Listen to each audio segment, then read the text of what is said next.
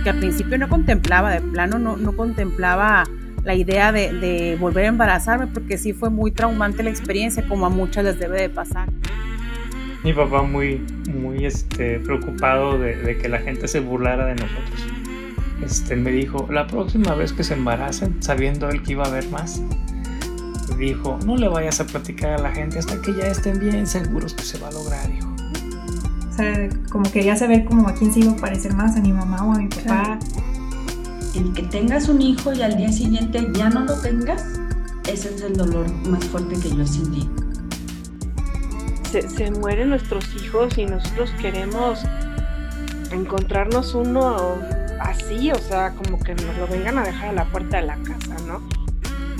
Pero cuando nuestros hijos se van, cuando nuestros hijos mueren, simplemente no hay palabras. No hay una palabra que describa esto. Y esta sensación, este duelo por la muerte de un hijo, también incluye a estos bebés que parten demasiado pronto. Yo no te puedo asegurar que va a volver a pasar o no pasar lo mismo, pero por lo mismo disfruta ahorita.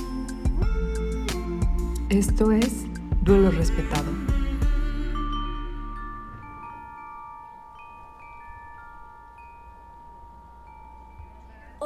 Bienvenida, bienvenido, como cada semana, a este espacio donde hablamos del pariente incómodo de la maternidad y la paternidad.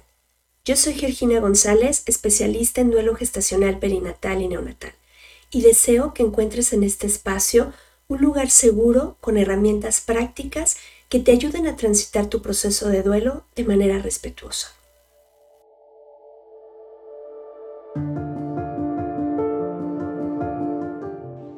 Pues el día de hoy tengo el gusto, el honor de compartir este espacio con una gran mujer que además fuimos colegas, fuimos compañeras dentro de la especialidad con Mónica Álvarez y, créanme que, que es un honor eh, estoy muy emocionada con que hoy nos acompañe y, y más hablar de un tema que seguramente a muchos de ustedes pueda generar algún tipo de conflicto. Sin embargo, yo quiero invitarte que puedas abrir tu corazón.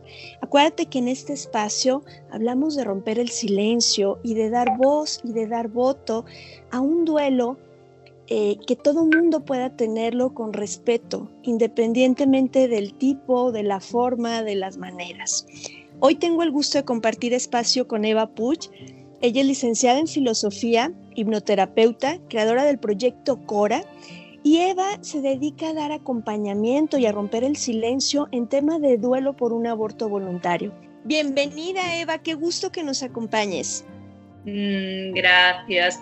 Bueno, me acabas de presentar. Yo quería primero, sobre todo también, para mí, pues también es un honor y un placer estar aquí con una compañera de formación, pero sobre todo, pues en un espacio, ¿no? Donde se empieza a dar visibilidad pues a un tema tan, tan delicado y para el cual eh, muchas veces nos faltan palabras, ¿no? no sabemos cómo aproximarnos, como es el tema de la interrupción voluntaria del embarazo. ¿no?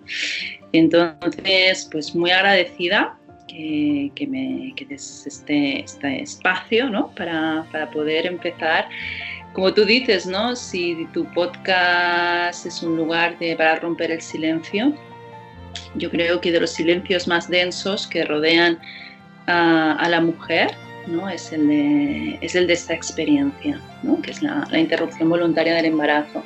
Y pareciera a priori es. que es una experiencia que, que, siempre le sucede a las otras, ¿no? o que, que no son tantas mujeres ¿no? las que piden ¿no? una interrupción voluntaria del embarazo. Y la verdad, por ejemplo, aquí en España, yo soy de España, eh, cuando se habla de duelo gestacional, normalmente se tienen en cuenta las pérdidas involuntarias, ¿no? naturales de, del embarazo, y siempre se dice que son 80.000. Es decir, no es como un número que siempre se utiliza en formaciones y en charlas, ¿no? Y de 80.000 eh, mujeres al año pierden, ¿no? Sus, sus, embarazos, no llegan al término. Y siempre dicen, es una de cuatro, ¿vale? Pues si tú vas a mirar las cifras en España de, de interrupciones del embarazo, nos estamos moviendo cada año más o menos entre 100 y 110 mil. Es decir, hay más mujeres que interrumpen que no mujeres que eh, pues tienen pérdidas naturales. ¿Qué implica eso? Que no es una experiencia menor, no es una experiencia que, que sucede unas pocas, ¿no? sino que es un número considerable. Y aquí pues faltaría pues ver mmm, cómo impacta esto en, en, la vida de una mujer, ¿no? Si es una experiencia menor o muchas veces, como a mí me cuentan, eh, a mí me relatan, ¿no? Muchas mujeres cuando vienen a consulta, ¿no? Yo, la mujer que entró en esa clínica o que se tomó esa pastilla y la que salió era otra. Entonces aquí estamos hablando de un cambio muy profundo, ¿no? En la percepción de, de algo sucede, ¿vale? Y, Así es. Y Así realmente es. es. impresionante, impresionante como, como esta experiencia que no es ni minoritaria ni menor, pues hay, hay un silencio brutal. Y bueno, uno podría pensar en México, pues solo hay dos estados, ¿no? Que es legal, la mayor, muchos países de Latinoamérica, pues es ilegal, pero y en España, pues está normalizado. Pues no, o sea, en España está normalizado, está legalizado, pero aquí nadie habla de, de duelo en aborto voluntario. No nos hemos parado a mirar eh, esta experiencia, es que ese, ¿no? ese es el punto, Eva. Eso es, eso es lo que creo que hace falta mirar y voy a insistir mucho, independientemente del color del pañuelo que tengas. Aquí vamos más allá de eso, porque nosotras como profesionales acompañando duelos, eh, mm. lo que miramos es el impacto en la vida de las mujeres a corto, a largo y a mediano plazo. Y entonces quizá no sea un tema donde sea legal o no, ese no es un tema que Eva y yo estamos tocando. Estamos tocando no. el que antes de lanzar una piedra, mires las repercusiones que hay, porque después eh, a mí me toca verlo, a ti te toca verlo, Eva, eh, mm. vienen eh, estos, estos duelos no resueltos. Sí, que se sí. van uniendo a otros duelos y entonces como, como tenemos el tema de la culpa tan arraigado, mm. si yo en mi juventud, vamos a suponer, tuve un aborto voluntario y ya después que me estabilicé y que estoy haciendo mi familia ya con todo, eh, todo en orden, por decirlo de alguna manera, eh, mm. y este bebé fallece, entonces la culpa de, claro, es que yo hice algo en el pasado, que entonces ahora me pasan la factura como si esto fuera retroactivo. Y es ahí sí. donde es importante que hablemos de los duelos, porque este también es un duelo y es importante dar voz y voto. Sí, um, primero, por un lado, que lo desconocemos todo, esta experiencia. Te lo digo. Claro, desde, desde, claro. Eh, pero no hay libros, o sea, de, de los primeros libros, de los pocos libros que hay es el mío, ¿no? O sea, y hay uno de Teresa Bur en Estados Unidos. Eh, o sea, y lo, lo, que es peor, desconocemos que desconocemos, ¿sí? Eh, yo no, es pero aquí el aborto sí, aborto no. Evidentemente yo defiendo la legalidad de, de la interrupción del embarazo. Aquí en España hemos luchado sí. mucho, ¿no? Lucha mucho en muchos países del mundo por aborto como, eh, gratuito, seguro y, um, ¿cuál es la tercera? Y eh, seguro, gratuito y hay, hay, otra tercera consigna. Y yo, pero yo siempre digo, vale, pero tiene que ser informado, respetado y acompañado. ¿Vale? Y esa parte, en los países donde se ha conseguido, no, no es vista, ¿vale? No, no enseguida nos vamos, como tú dices, enseguida nos vamos al tema ético, al tema político, olvidando, obviando eh, lo que yo intento, yo parto, yo soy filósofa, ¿vale? Y yo, toda mi, mi, mi, manera de hablar del aborto parte de una única pregunta, que es muy simple, ¿no? Que es, ¿qué es un aborto voluntario? Pareciera que todo el mundo lo puede responder, ¿vale? Pero no, no sabemos, o sea, parece así como a nivel general hay muchos mitos, ¿no? Por ejemplo, tú me has hablado de una mujer joven que interrumpe, o sea, en España estadísticamente las mujeres, el, el mayor número de mujeres que interrumpe es entre 25 y 35. Yo atiendo un montón de madres, mujeres que económicamente podrían llevar ese embarazo adelante, pero a veces claro. hay hay otras circunstancias que hacen que no se sientan capaces o que opten por, por en ese momento el no. ¿Vale? Pero hay todos esos mitos ¿no? de la mujer joven, yo digo, interrumpen mujeres de todas las creencias, de todas las edades, de, de todo, madres, no madres, ¿no? incluso mujeres que a veces han estado buscando un hijo muchísimo, ¿vale? incluso en procesos de, de fecundación in vitro, y luego se quedan embarazadas un segundo, un tercero, interrumpen ese segundo o tercero. O sea, pasa de todo, ¿no? Es una experiencia que cada historia es única. Y lo que nos deberíamos parar a pensar es eso, lo que decía, una pregunta muy simple, ¿qué es un aborto voluntario? ¿Vale? Porque normalmente hay esta imagen, primero de estos mitos, ¿no? que son chicas jóvenes, etcétera, ¿no?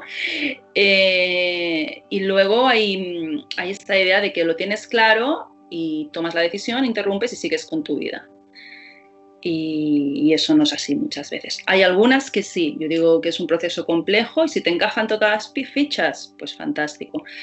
Pero muchas veces esto no es así, o sea, cuesta muchísimo decidir, la decisión no es nada clara. Muchísimas mujeres a mí me dicen, yo fui a la clínica o me tomé esa pastilla cuando es farmacológico eh, con dudas, o sea, pero ya desesperadamente, es como decir, bueno, ya tengo que tomar una decisión. Luego la ID médica, pues también se tendría que mirar muy, muy de cerca, ¿vale? Incluso donde es legal. Y ya no te digo dónde es ilegal porque ahí te juegas la vida. Y luego, o sea, en este mito de que todo, ah, que todo ah, termina, es mentira. Luego todo empieza. A mí muchas mujeres, o sea, ah, hay todo un proceso ahí de pérdida que muchas veces dices, bueno, bueno, luego entraríamos ¿no? en eso, o sea, que se ha perdido. Eh, pero también hay un proceso de aceptación de la decisión y de la mujer que tomó esa decisión. Y entramos en un duelo hiper complicado, hiper complicado. La mujer que, que interrumpe muchas veces pues en la interrupción, o sea, no es que vuelva a su vida anterior, sino que su vida ha volado por los aires.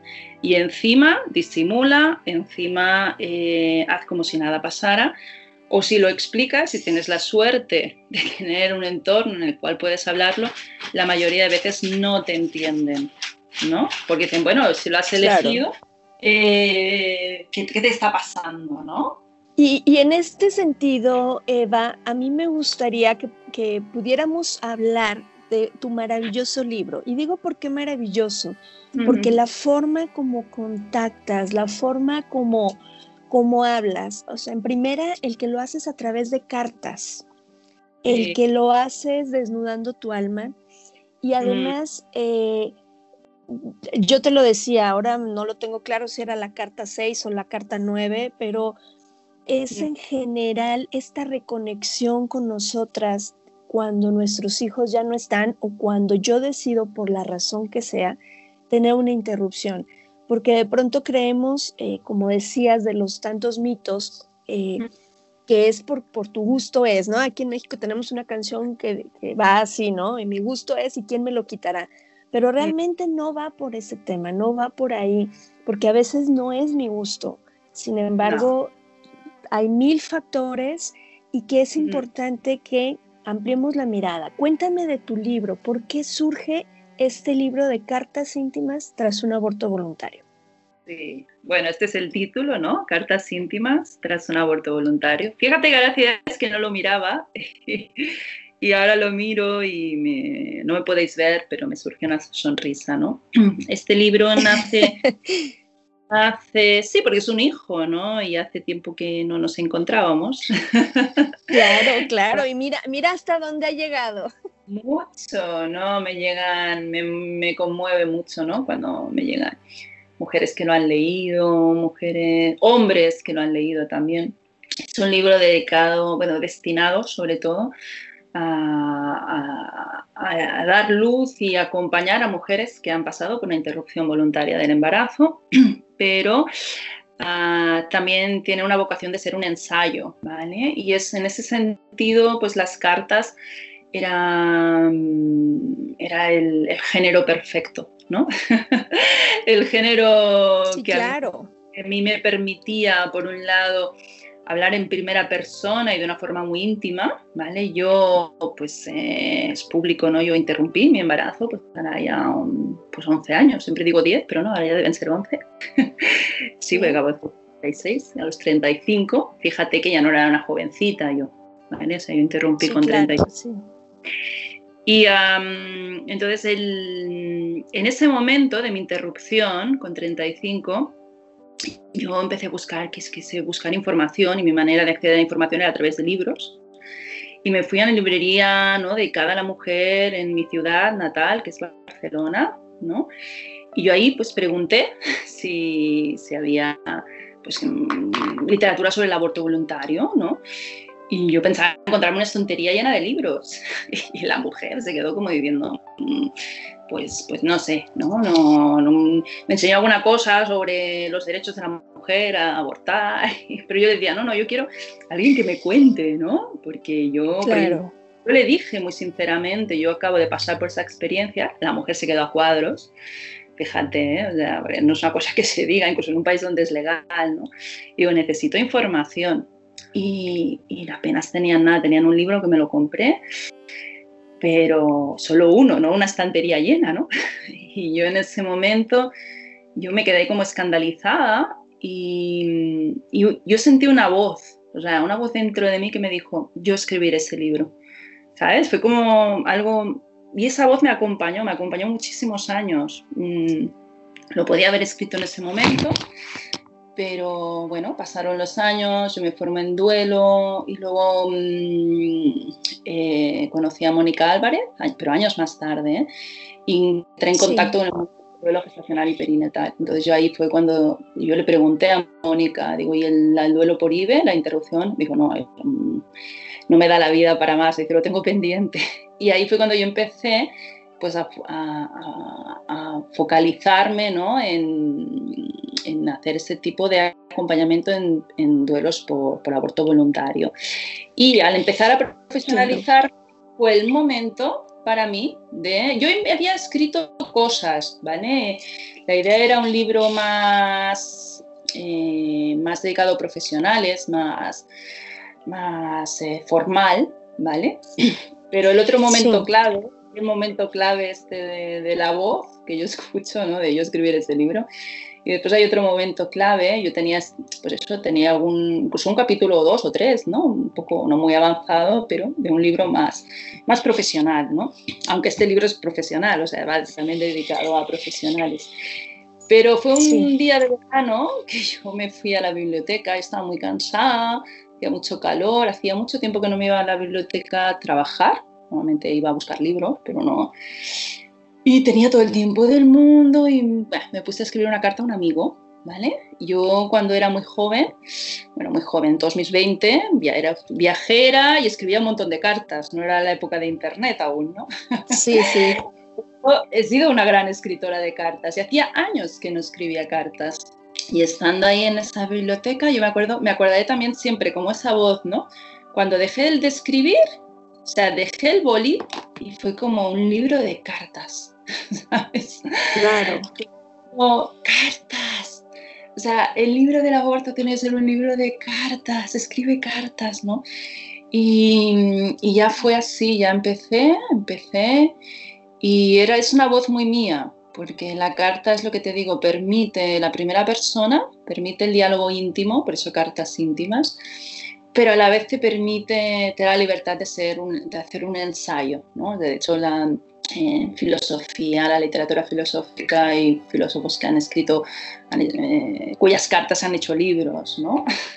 Sí. Entonces, es un género que a mí me encanta. ¿no? Aparte, de la, el tiempo de la carta es un tiempo eh, es otro tiempo, ¿no? Que el del mail o el del mensaje. O, sí, claro aparte, aparte, Eva, eh, yo lo que, lo que pude rescatar o lo que para mí fue muy significativo después de leer tu libro, mm. eh, en mi caso yo no he pasado por una interrupción voluntaria, sin embargo, pude conectar con, porque en el fondo el dolor es, es ese duelo, que insisto, tenemos que respetarnos unos a otros nuestros procesos eh, sin minimizar, ¿no? O sea, porque el tuyo duele si no tendría que doler, o porque tú lloras, que, al final lo vivimos en cualquier nivel, ¿no? Quienes nuestros hijos partieron chiquititos en primer trimestre, bueno, tú por qué lloras si no era nada.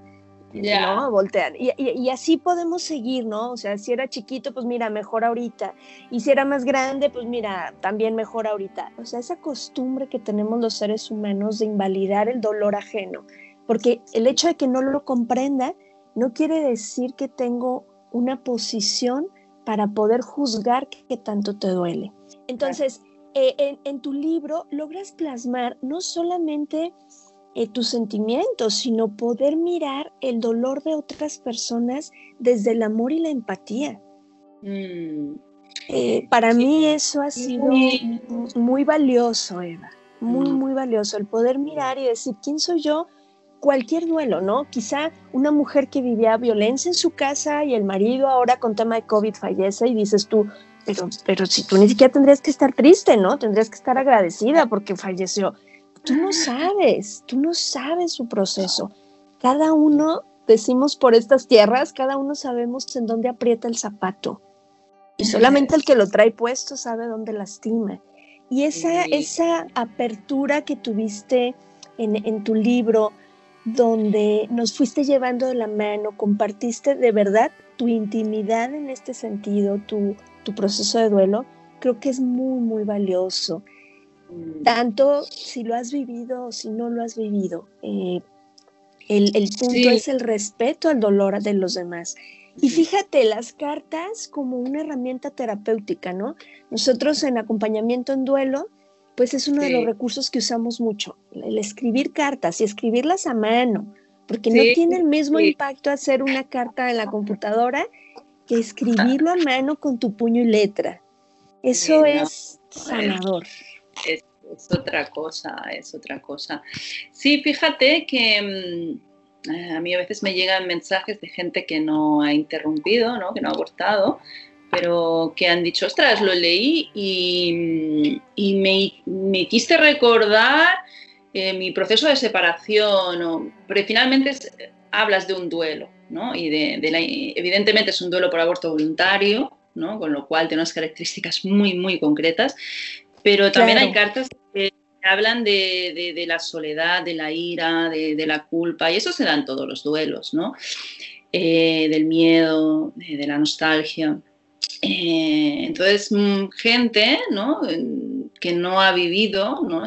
un aborto voluntario, aparte de que puede entender, gracias al libro, lo que esta experiencia supone, eh, muchas veces se sienten identificados en otros procesos suyos de dolor, de duelo, a través de, leer el libro. Exacto, así es.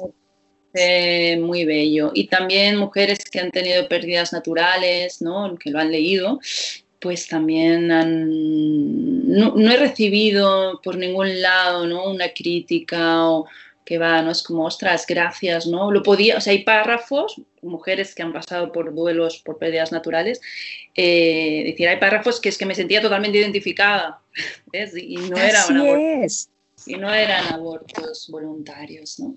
Entonces yo creo que en ese sentido sí que, que, el libro va más allá, ¿no? Mm, y que, pero aún así el gran mérito eh, creo que es eso, ¿no? De poner a la luz un proceso muy complejo y muy poco visibilizado, ¿no? Y explicarlo, ¿no? Yo creo que queda muy claro por qué duele, ¿no? O por qué puede doler. Exacto. Un aborto voluntario, todos los tabús que toca, ¿no? Yo, hay una carta que, la, que es la más larga, de hecho, del libro, que se llama Un tabú entre tabús. Exacto. Cuatro tabús en uno, ¿no? Y hablo ahí que el aborto pues toca el tabú de la muerte, ¿no? El tabú del dolor, es decir, no sabemos cómo relacionarnos con la muerte, no sabemos cómo relacionarnos con el dolor, pero más allá el tabú de negar la maternidad, ¿no? Eso mm, no está, eh, no está permitido socialmente y finalmente el tabú de, del cuerpo de la mujer, de, ser autónomas en nuestro cuerpo y de la libertad de nuestro cuerpo, donde empieza y donde termina.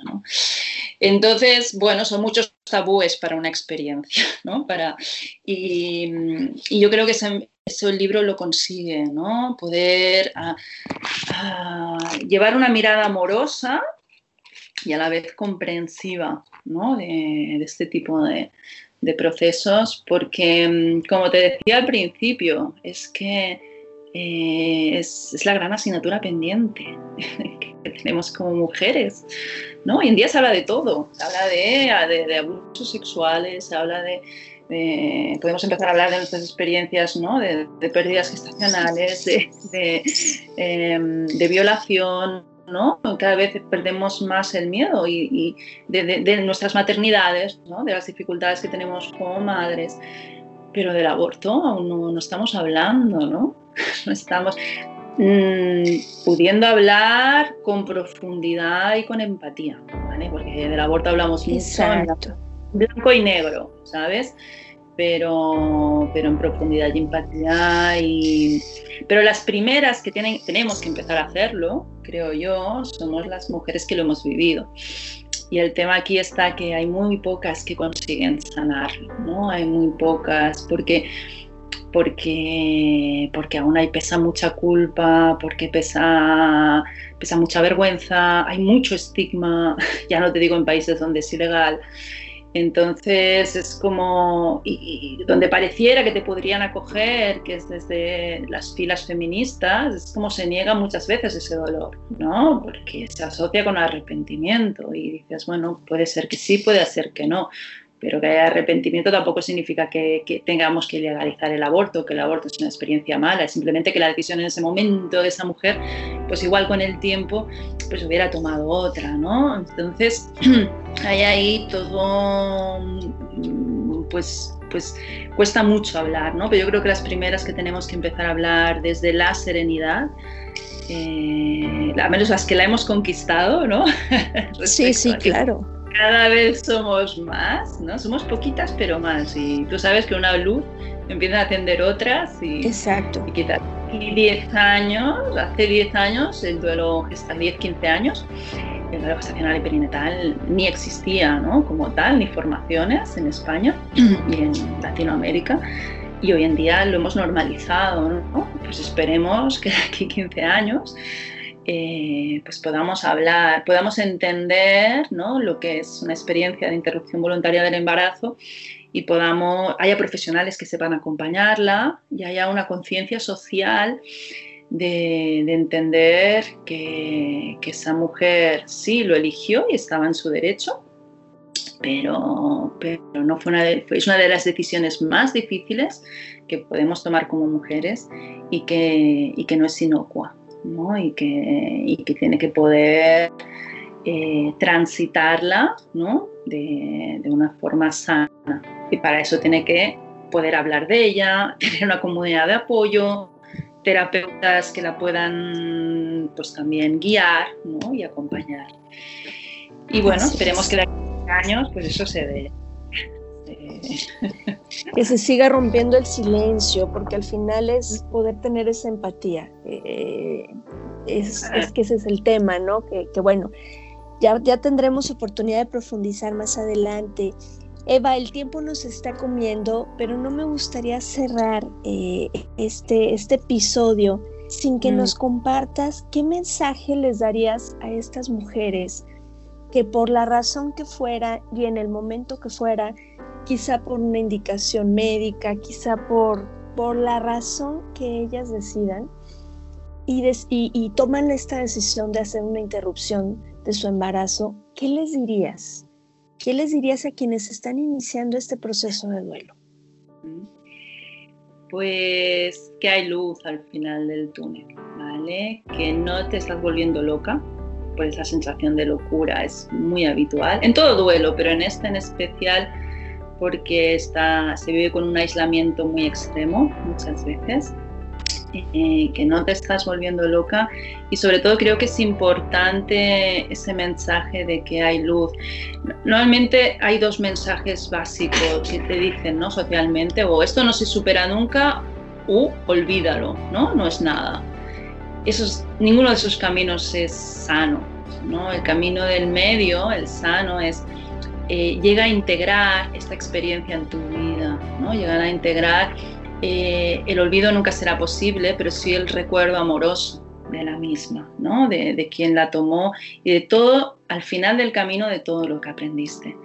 Ese camino es de los más difíciles, no es un camino fácil, y, pero hay, hay, hay, ese, hay esa posibilidad. ¿vale? Y que para recorrerlo eh, pida ayuda, pida ayuda, busque, eh, bueno, hay también mi web, Proyecto Cora, hay el libro Sino Profesional, no hay profesionales especializados en por aborto voluntario, ¿vale? Pero, pero bueno, poco a poco puede haber psicólogos muy, que la pueden ayudar, puede, eh, que busque mujeres que hayan interrumpido, ¿sí? Em, bueno, eh, poder empezar ¿no?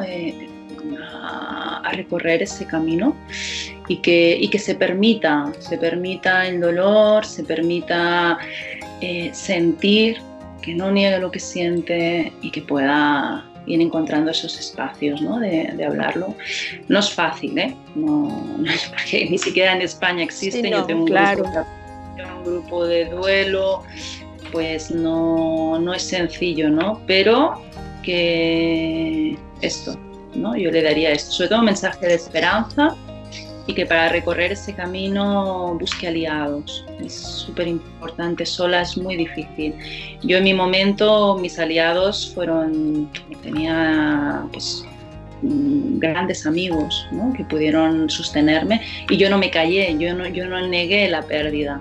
¿vale? Para mí era obvio que yo lo había decidido, pero ah, había un dolor. Entonces muchas veces se niega la pérdida y entramos ya en bucles muy complejos. ¿vale? Entonces, ah, ahí es, ese sería mi mensaje. No sé si he ido muy largo. No, no, no, está perfecto. Creo que al final siempre el crear esas tribus que nos sostengan y nos contengan es, es, fundamental para cualquier proceso, porque lo que tendemos a hacer es el aislarnos. Y, y al final el dolor compartido hace que sea menos intenso. Bueno, fíjate, yo hace un año, justo un año, inicié mis grupos de duelo, nos llamamos las Apolo, el nombre de las el nombre de las misiones Apolo a la luna, ¿no? Sí, claro son grupos cerrados, ¿no? Hubo las Apolo 18, luego las 19 y ahora estamos las 20 ¿eh? que se unieron, las 18 pues fuimos 6, 7, luego pues, se unió alguna más, 8 mujeres, luego las 19 ya éramos 10 y las 20 hemos, hemos duplicado, somos 20 mujeres, he hecho dos grupos, ¿no? Y la verdad que, que es una pasada. es una pasada los sanadores que son, ¿no? Este tipo de, grupos, ¿no? De decir, ostras, lo que, lo que me pasa a mí, me pasa a otras y poder compartirlo, poder hacer despejo. Hay mujeres que me han dicho a mí, literalmente las Apolo me han salvado, ¿no? Es como decir, ostras, eh, poder saber que lo que te está pasando es normal, ¿no? Es, es un alivio tremendo, porque claro, en el aborto voluntario, como duelo desautorizado y no permitido, muchas veces es lo que me está sucediendo solo me sucede a mí y no, ¿no? Entonces es, bueno, es, es muy grande, ¿no? Entonces poco a poco yo espero, ¿no? Que, que, se vayan haciendo, ¿no? Más grupos y se vayan... Es esencial, es esencial, es uno de los duelos más complicados que hay y para transitarlo necesitas, necesitas apoyo.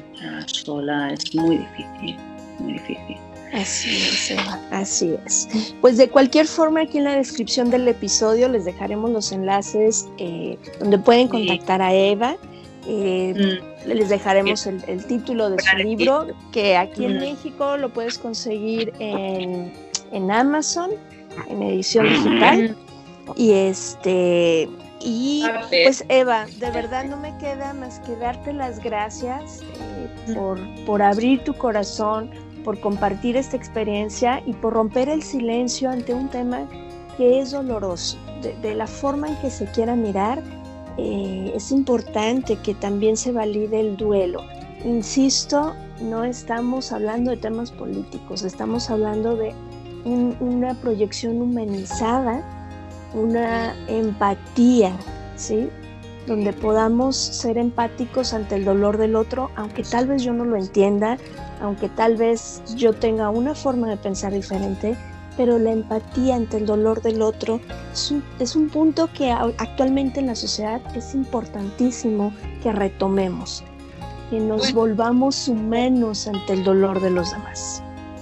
Yo creo que hay dos cosas que necesitamos. Por un lado empatía y por otro lado pensamiento profundo, profundidad en el pensamiento, las dos cosas. Eh, abertura en el sentir y profundidad en el pensamiento. Así es. Pues Eva, aquí seguramente estaremos invitándote nuevamente. te agradezco, te agradezco mucho, es, es un honor poder compartir este espacio. Y a todos los que nos están escuchando, también gracias por, por escucharnos. Yo soy Georgina González, especialista en duelo gestacional y perinatal, y deseo que todas y todos podamos tener un duelo respetado. Hasta la próxima.